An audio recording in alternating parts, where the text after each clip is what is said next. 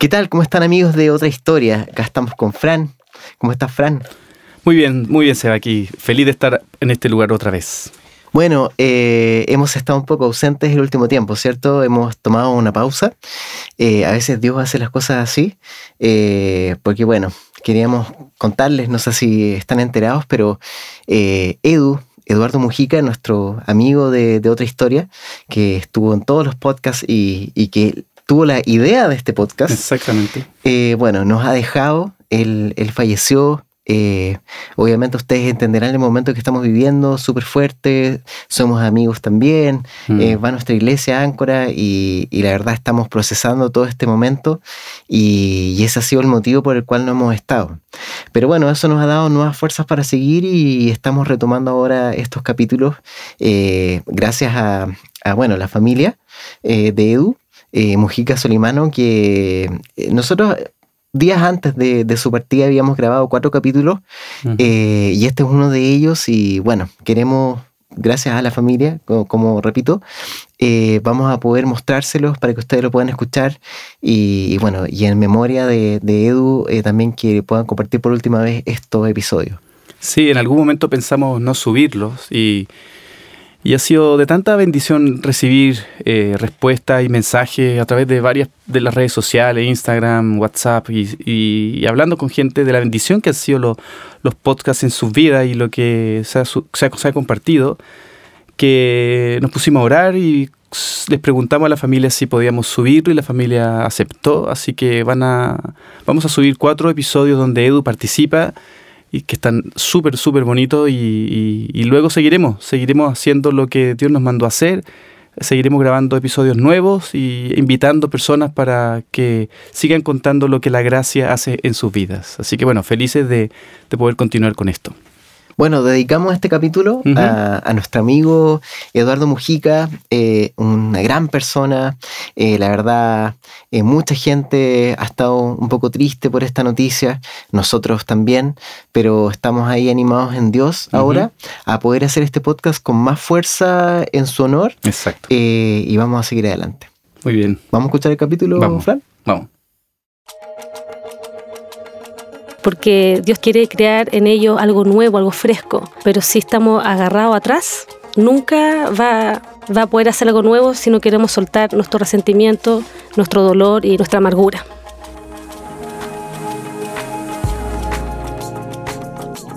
¿Qué tal amigos? ¿Cómo están? Partimos otro capítulo de Otra Historia Podcast. Podcast. El podcast de Iglesia Áncora. Eso. ¿Cómo estás, Edu? Muy bien, tremendo podcast este, ¿no? Está, está bueno este podcast. Pero la pregunta que tengo, ¿dónde está Fran?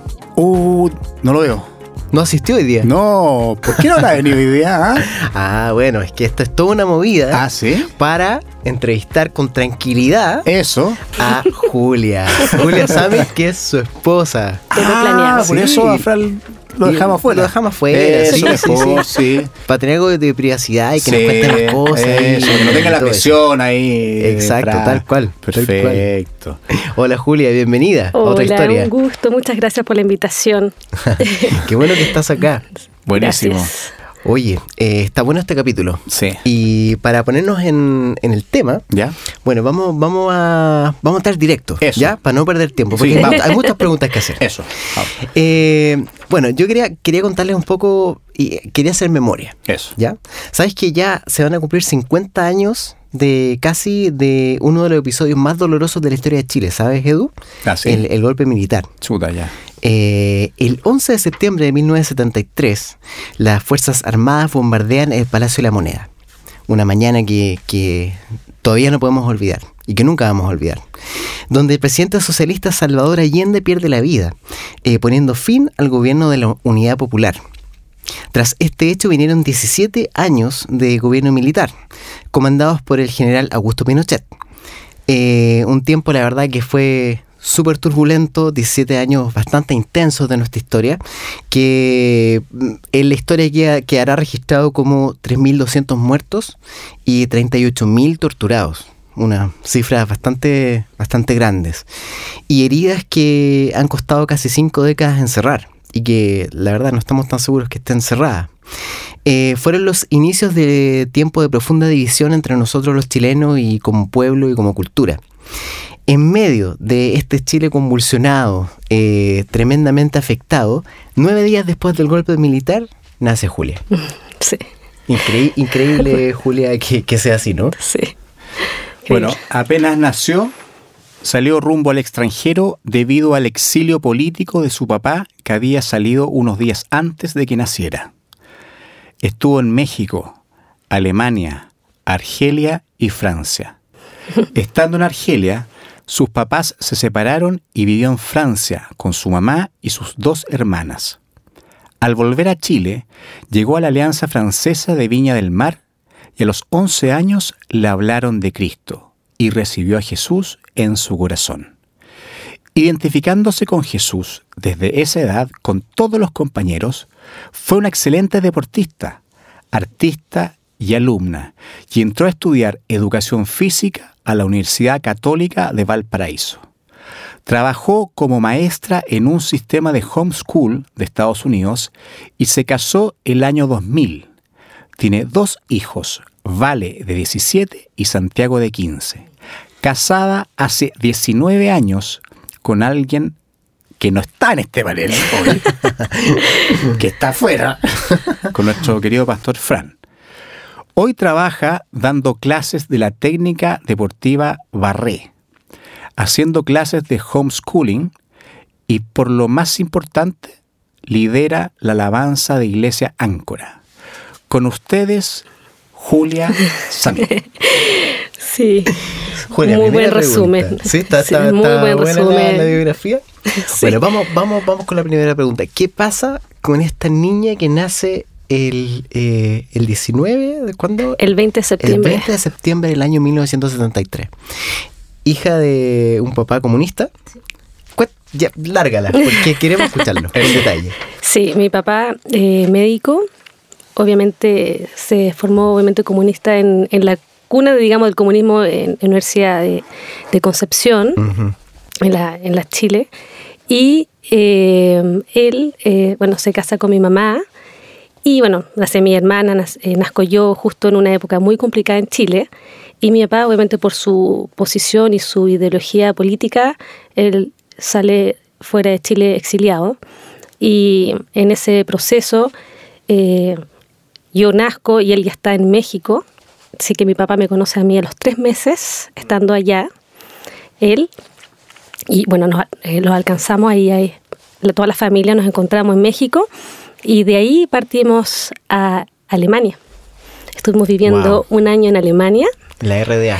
sí, y en Alemania, eh, eh, por situaciones que mi papá tenía familia también eh, que pensaba diferente, pensaron que mi papá no era comunista, sino que era casi pensaba de otra manera, eh, empezó a tener como una persecución, así que tuvimos que pedir un salvoconducto para salir de Alemania. y así que nos fuimos a Argelia, Wow. donde vivimos cuatro años. Wow. Y en, en Argelia eh, eh, mis papás se separan y con mi mamá y mis dos hermanas nos vamos a vivir a Francia. Y en Francia, o sea, lo increíble de todo esto es el vivir en distintos países, distintas maneras de pensar, distintas culturas, distintas ideologías y religiones. Entonces, imagínate, en Alemania, eh, cero Dios, obviamente donde vivíamos, que era la Alemania comunista. Exacto. Bueno, yo era muy chiquitita también, tenía un año. En Argelia, un país musulmán, donde la mujer- las mujeres que, que yo conocía eh, estaban encerradas, digamos. Obviamente estamos todas las chicas ahí, pero cuando ellas salían tenían que ponerse el velo, porque si su marido las encontraba en la calle de- sin el velo o la burka, no solo él le pegaba, sino le pegaban todos los amigos. Tenían Wow. el derecho. Y, y yo vi, yo presencié golpes de chica, y eh, de, de- porque, bueno, así, así es la, la cultura allá, la, la religión de allá. Y obviamente yo nunca escuché Dios, nunca, en, en Argelia, nunca. Y cuando ya nos vamos a Francia, es porque mis papás tuvieron, bueno, se divorcian, nos vamos a Francia, y en Francia un país muy diferente, muy socialista, exacto. muy laissez-faire. Un contraste, Absolutamente, y también cero Dios. Yo, yo tengo recuerdos que yo iba al colegio casi como yo quería, Pipe. o sea, nadie se metía en tu vida, nadie, o sea, criado súper relajado, ¿me entiendes? Y mi abuelita nos va a visitar a Francia y, y, mi abuelita era creyente, religiosa, y ella, recuerdo que ella hablaba todas las noches con Dios. Entonces yo decía, ¿con quién habla? Entonces ella, ella rezaba. Pero, y ella eh, empezó a ponerme esa inquietud de Dios en mi corazón. Y yo recuerdo que estando en Francia a los siete años, yo estaba jugando a las escondidas y me escondo debajo de un auto para que no me pillen. Y tengo el momento exacto en mi recuerdo que se abrió en mi corazón y dije, aquí nadie me puede ver. De repente miro al cielo y dijo, sí, hay alguien que me puede estar viendo que es Dios. Y ahí en mi corazón se abrió Dios. Se abrió esa conciencia de Dios a los siete años. Y eh, empecé esa búsqueda a los siete años. Regresamos a Chile porque mi, teníamos muy, tenemos, teníamos y tenemos muy buena relación con mi papá, muy, muy presente, y, él no quería que echáramos raíces en, en el extranjero porque él sabía que todos los niños que estaban allá eh, no iban a regresar nunca a Chile, porque nosotras como familia, con mi mamá y mis hermanas, no teníamos ningún problema de, de regresar. No, tenía, no, no, éramos, no fuimos exiliadas nosotros, así que podíamos regresar a Chile. Así que regresamos el año 81 y fue muy traumático. El choque cultural acá fue muy fuerte, partiendo porque, primero que todo, no, hablábamos muy poco español. Llegamos a Viña, la Alianza Francesa, obviamente por el idioma, porque ahí podíamos comunicarnos y, y también nos tocó mucho que la gente se, se metiera en tu vida y te mirara de arriba abajo, te preguntara, onda, ¿quién es tu papá? Casi lo apellido, otras cosas. Y ¿quién importa? ¿Me entiendes? Son cosas como, me chocó mucho eso. y, y, ya en, en, el colegio empecé esa búsqueda de Dios. Lo empecé a buscar y me regalaron una Biblia. Y empecé a leerla, no entendía. Y recuerdo que eh, anhelaba tener una relación con Dios. Y a los 11 años recuerdo que mi mamá en, en, una búsqueda de Dios y de religión, un día nos dice que, que, tenemos que ir a un lugar y en ese lugar a mi hermana y a mí nos hablaron de Jesús. Y el año 20 de abril del año 85 yo recibí a Jesús como, como mi Salvador. Y ahí eh, esa necesidad de, Dios, de, que, lo había, se había despertado a mí a los siete años, a los once años ya estaba Dios en mi corazón y empecé a hablarle a todos mis compañeros de curso, incluido a Francisco, que era mi compañero de clase, y la verdad es que le hablé a todo, a todo lo que se me cruzaba, le hablaba de Jesús. sí, sí, a, mí, a, todo el mundo. Y, y Dios empezó a transformar mi corazón, eh, empezó a transformar... Eh, y, empezar a, orar por todos, por las personas que, por todos. Y, ya recuerdo que ya después llegó mi papá a Chile, ya pudo regresar, pudo ya con él, y también hablándole a mi, a mi a papá, a la esposa de mi papá que es argelina, a, mis hermanos, a medio hermanos, no, increíble, es precioso eh, ese, esas oportunidades que Dios dio.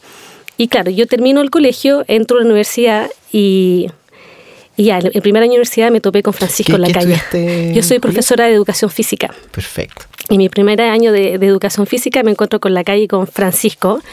Y, y, ahí él, él, ya contó su historia.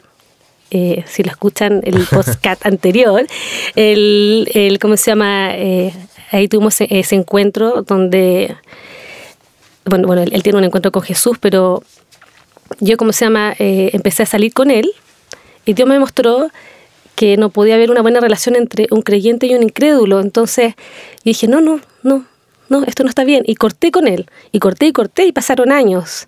Hasta el año 96. Pasaron como 5 o 6 años. Y el año 96 fue claro que Dios nos quería estar eh, quería juntos. Y, nos pusimos de novio, nos casamos el 2000. Y eh, de Viña nos fuimos a vivir a Santiago porque ya Francisco estaba eh, de pastor de, tiempo completo. Cada uno renunció a las profesiones respectivas. Él renunció a su profesión, yo también, ya para dedicarnos de tiempo completo al, ministerio. Después nacieron nuestros preciosos hijos, Val y Santi. Y bueno, la verdad es que hemos vivido muchas cosas preciosas. Como él dijo, eh, realmente eh, en el podcast anterior de cómo escribiría su vida, Misión Imposible, realmente ha sido eh, sobrenatural. Yo, yo, diría que es sobrenatural lo que hemos vivido, la provisión, la esperanza, el cuidado de Dios ha sido muy lindo y ya eh, vamos a cumplir ya 20 años de matrimonio. Y yo hace más del año 85 que conocí a Cristo, mucho, 32, más o menos 33 años. Oye, Julia, em, después de toda esta gran experiencia, de todo lo que nos, nos has contado, que realmente es increíble. Eh, siempre la realidad supera la ficción, ¿ah? en, todo sentido. Y, ahora, hoy en día, eh, ya con tu, con tu corazón puesto en Jesús, eh, ¿qué sentimientos tienes tú sobre la cultura chilena? Pensando en, en todo el tema de las heridas políticas, ¿crees que aún estamos divididos? Siente que, por ejemplo, tenemos odio guardado, que hay resentimiento, que no, no, hemos podido encontrarnos como sociedad. Sí, yo siento que sí hay mucho dolor y yo, siento que ese dolor solamente lo puede curar una nueva creación que es Jesús. Yo soy otra persona. Eh, yo perdoné mi corazón. De hecho, yo le hablé de, mandé a hablar de Jesús, le mandé como un tratado que se dice, para que le compartieran a Pinochet porque mi corazón está todo perdonado.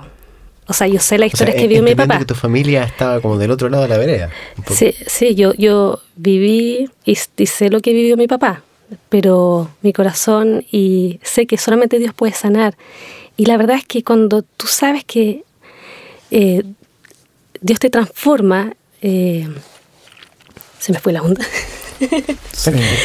eh, entendemos, entendemos. Sí, eh, no, es, heavy. Yo, yo, siento que la única restauración que puede dar es, Jesús, porque es muy fuerte, es demasiado fuerte. Y sí ha traído resentimiento a las personas. Conozco creyentes con resentimiento porque es algo que solamente Dios puede sanar y hay que pasarse, pasar esa carga a Jesús. Entonces, eh, y también hay un, veo mucho resentimiento político veo resentimiento social. Mira, eh, yo viví por distintas situaciones económicas muy fuertes. He aprendido a vivir de verdad sin nada, así de, de verdad nada. Y, y Dios empezó a proveer, pero literal. Recuerdo que por una situación quiebre económico muy fuerte, mi mamá me dice, yo te tengo que sacar de la alianza francesa y te tengo que poner a un colegio eh, no pagado y no tenemos que comer. Entonces ya, Dios nos proveerá. Y fue así. Llegaban personas con mercadería a la casa. Y fue donde comimos mejor que nunca en nuestra vida, porque traían productos que jamás nosotros habíamos comprado, hubiésemos comprado. O sea, y entonces eso fue antes de, obviamente, de soltera, de, de casarme. Entonces cuando ya entramos de tiempo completo y vivimos con Francisco literalmente eh, por fe, yo dije, Dios, es un, entrenamiento lo que yo estaba viviendo. Yo no entendía por qué Dios permitía que yo viviera cosas así, pero yo decía, Dios tiene un propósito muy eterno con todo esto. Y eso, eso yo puedo dar testimonio que, que Dios es fiel y, y él, él provee, Él sana, y cuando uno entiende que uno tiene un, una misión, que nuestro nuestra patria es celestial, en mi corazón yo tengo mi, mi, mi, mi, ¿cómo se llama? Mi futuro está en el cielo, entonces ya no me afecta lo, lo, porque sé que todo es temporal y Dios tiene un propósito. Por algo Dios me permitió nacer en una época del, del, de la historia, eh, conocer a personas de todos los bandos, porque Dios quiere mostrar a todo el mundo su, su amor, que, que Él vino a rescatarnos a todos y no hay, no hay diferencia. Dios es un Dios transversal, Él quiere alcanzar a todo el mundo, de todos los colores, de todos los estratos sociales, porque Él, vino a rescatar y a salvar lo que se, lo que se perdió. Bueno, eh, quiero, quiero decir algo que eh, espero que no, suene duro, pero voy a ser directo. Eh, porque sé que, sé que hay algo bueno que contar ahí. si uno va a Áncora, de alguna manera, claro, obviamente verte, participar de, la alabanza y todo eso, cualquiera podría, así en términos bien chilenos voy a hablar y bien a corazón abierto, cualquiera podría rotularte como la cuica. Sí, siempre se me han dicho. Por decir algo. Visualmente. O pelolais. Rubia, no sé, pelolais, etc. es bien heavy de alguna manera porque, claro, no sé, por decir, el, el, que vive de Plaza Italia para arriba es como de derecha y rico el que vive de Plaza Italia para abajo es como eh, no de derecha, de izquierda o socialista, lo que sea, y es pobre. Por decir, eh, en esta eh, polarización que vive nuestro país, de pronto que es bastante absurda a, la larga. Muy absurda. tu, tu testimonio rompe muchos esquemas en ese sentido, porque en el fondo tú viviste todas las caras de la moneda. O sea, te, te, criaste en una familia conservadora, eh, como más de derecha. Eh, tu papá tenía otra visión por la universidad y terminan exiliados. Eh, y terminan siendo retornados políticos de vuelta a Chile.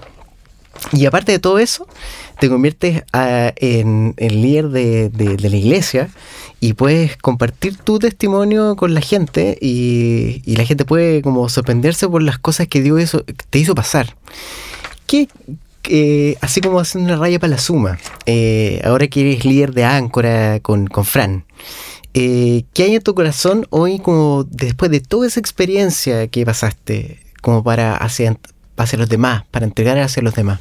¿Qué te gustaría decir? Que, que Dios no hace acepción de personas, que todos son bienvenidos. Y el mensaje de Áncora, de nuestra iglesia y el mensaje de la iglesia, que es el mensaje de, de, la iglesia de Cristo y de Jesús, que Él vino por todos. y, todos son bienvenidos en, la iglesia y, me encanta, me encanta cuando eh, me preguntan mi historia y me encanta contar mi historia porque de verdad me gusta ver las caras cuando dice, ah, porque la gente de verdad que se prejuicia mucho. Pero, y ese, lo que yo te comentaba, lo que más me impactó del chileno, lo prejuicioso cuando yo llegué, yo tenía ocho años, fue lo que más me impactó y todavía me sigue impactando, pero ¿sabes qué? Viene una generación hoy que es muy diferente, que es como la generación de mi hija o, y quizá un poco más, más grande, de veintitantos, que ya no, ya, no, ya no está en esa. Estoy hablando de mi generación, de los 40, de los 30, puede ser, pero viene una generación nueva que ya no está en esa, en esa del apellido, en esa de que si tú vives aquí o allá, porque ya están más cercanos a las personas, quieren estar más contacto con las personas. Y, y por eso yo me gusta eh, compartir mi testimonio para, eh, para mostrar que, que, que, Dios quiere romper todo eh, estructura, ¿me entiendes? Porque literalmente rompe estructura. Hey. Tremendo testimonio y qué buena, qué buena ocasión como para como para mirarnos un poquito nosotros ¿ah? y darnos cuenta que que sí, porque día a día estamos encasillando a la gente, etiquetándolo, exactamente, por cómo se visten, por cómo se ven, por el color de piel. Increíble, todavía estamos etiquetando a la gente por ese tipo de cosas. Sí, efectivamente. Y bueno, increíblemente Dios hace otra historia que para él no existen las clases sociales, no existen las diferencias culturales, políticas, sino que él es un Dios que está disponible para todos y, usa casos como el de Julia en el fondo para romper los esquemas, los paradigmas y en un caso tan delicado como en el fondo este tema político, de lo que nos divide, digamos a nivel como de cómo miramos la vida, eh, puede haber un caso que como el tuyo la verdad eh, me parece heavy lo que Dios hace, ha hecho en tu vida. Y sabes, lo que me gusta es que trae esperanza también. Sí. Porque mm, eh, no solo es, eh, diferencia política, social, sino también en distintas personas que tienen otra religión incluso. Yo viví en un país musulmán. Y lo que me encanta es que Asia, que es la esposa de mi papá, que yo la quiero mucho, ella dice, me encanta Áncora. Y cada vez me gusta más el mensaje de Jesucristo porque se de eso se trata. O sea, Dios vino a rescatar a todo el mundo, al mundo, pero global, a todas las generaciones. Entonces, eh, Dios ocupa a cada uno de nuestros testimonios y nos permite vivir cosas para que nos podamos también poner en el lugar de otras personas. Y yo creo que eso es súper potente porque uno empatiza y, y, yo siento que el prejuicio es porque uno no se pone en el lugar de las personas. Uno no entiende, entonces como no entiendo, juzgo. Pero cuando tú ya lo has vivido y has vivido todas las situaciones económicas, vivir con nada o vivir con la provisión de Dios y vivir en distintos países, culturas, religiones, eh, y estar, como se llama?, eh, siendo prejuiciada, ya cuando vienes a la iglesia y vienen personas con tantas historias diferentes, uno puede empatizar. y, y, y, ahí uno entiende. Y entonces se amplía, digamos, como el, setup, o sea, el input. O sea, el, tienes muchas más opciones de decir, eh, tengo más herramientas como para, para poder alentar o consolar. Yo siento que eso, Dios por eso ha permitido vivir tantas cosas. Y bueno, ¿qué, ¿qué le podías decir a la gente que siente que de alguna manera toda esta historia política y toda esta quizá un poquito de resentimiento o enojo al sistema eh, o odio hacia, la, hacia, los otros bandos que piensan diferentes, ¿qué, ¿qué, le diría un poco a la gente que cae en ese juego y que está un poco atrapada en ese en, en este esquema que de pronto ya está un poco añejo, ¿no? Absolutamente, yo siento que si quieren ser felices, realmente quieren disfrutar su vida, es que dejen atrás eso y se den, se den una oportunidad de que Jesús eh, pueda sanar esas áreas. y, de verdad es que ya, déjenlo, o sea, suéltenlo, porque Dios tiene, quiere, quiere crear en ellos algo nuevo, algo fresco. Pero si estamos agarrados atrás, nunca va, va a poder hacer algo nuevo si no queremos soltar nuestro resentimiento, nuestro dolor y nuestro, nuestra amargura. De acuerdo. Genial. Genial. Bueno, esperamos que esto sirva para alguien que realmente pueda estar pasando por esta situación y que le haga sentido todo esto que tú estás diciendo. Sí. Eh, eh, realmente eh, me, he mantenido en silencio porque estoy. me tocó profundamente lo, tu testimonio, Julia, porque en mi familia también hay, hay personas que han vivido cosas relacionadas con este tema político de ambos lados. Y sin embargo uno vive a veces esa, esa división que provoca, esa, esa de repente falta de, de perdón, esa, esa a lo mejor rabia contraída, ese tú no sabes lo que yo viví. Y es de bendición tu testimonio, Julia. Muchas gracias. Muy, muy, muy lindo.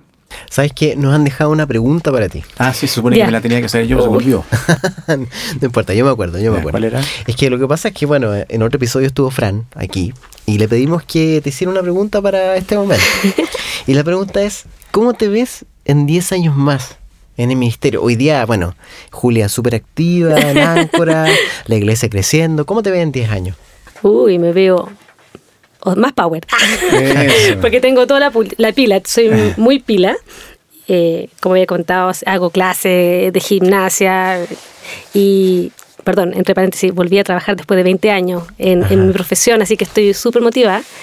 Y creo que eso va a seguir avanzando y en la iglesia me veo eh, compartiendo mucho, alentando a muchas mujeres, eh, alentando a muchas familias de que de que hay esperanza en el hogar, que Dios puede hacer matrimonio sano, que Dios puede hacer eh, milagros en las, en las personas, eh, que Dios puede restaurar eh, corazones rotos y que hay una esperanza que, que, Jesucristo vino a darnos vida eterna y que la gente tome y cree esa, ese regalo y acepte el perdón de Dios. O sea, eso yo me veo ahí full compartiendo de Jesús, no solo en Chile, todo el mundo, me veo Bien. Julia, gracias por haber venido a tu historia hoy. Tremendo tu testimonio. Eh, muchas gracias por la invitación. pilas también. Ay, muchas gracias. Así que genial, genial, buena entrevista. Muy buena entrevista, sí. Y esto de, debería quedar, ¿ah? debería quedar como un, como un testimonio, porque uno de repente escucha testimonios eh, polarizados, de uno u otro lado pero son pocas las veces en las que uno ha podido escuchar un testimonio donde está en el fondo inmerso el, corazón de Jesús, para mirar lo que pasó y así hacer de eso otra historia. Bueno, en, este, en la polarización de un país, Jesús está haciendo otra historia en tu vida. Así es. Gracias. Hay esperanza. Muchas gracias. Muchas gracias por la invitación. Dios los bendiga y, y los use mucho. Gracias. Bueno, nos vemos la próxima. Nos vemos la próxima. Ahora sí, la próxima sí va a estar Frank. no se preocupe. La próxima lo invitamos. sí, ya, de todas maneras. Un abrazo, amigos. Síganos en las redes. Eh, acuérdense de Iglesia Áncora. Eso. estamos ahí en, también eh, distribuyendo podcast por Spotify, Google Podcast, eh, iTunes. Así que búsquennos ahí las plataformas para seguir otra historia. Eso, y que nos sigan mandando sus comentarios. Por supuesto. Su, ideas de tema. Sí, exactamente. Ideas de tema, críticas constructivas, besos, abrazos, etcétera. Chocolates. Chocolates. Esos chocolates son de un editor. ¿Son de auditores los chocolates que comí hoy día? ¿De qué? No, no, son de auditores. Yo, yo a mí me los regalaron y los traje para aquí, para el panel. Ah, yo pensé que haya un auditor que sabe que se había puesto con los chocolates. Pero puede ser una buena idea para nuestra audiencia. Ya, amigos, muchas gracias. que estén bien. Nos vemos. chao. chao.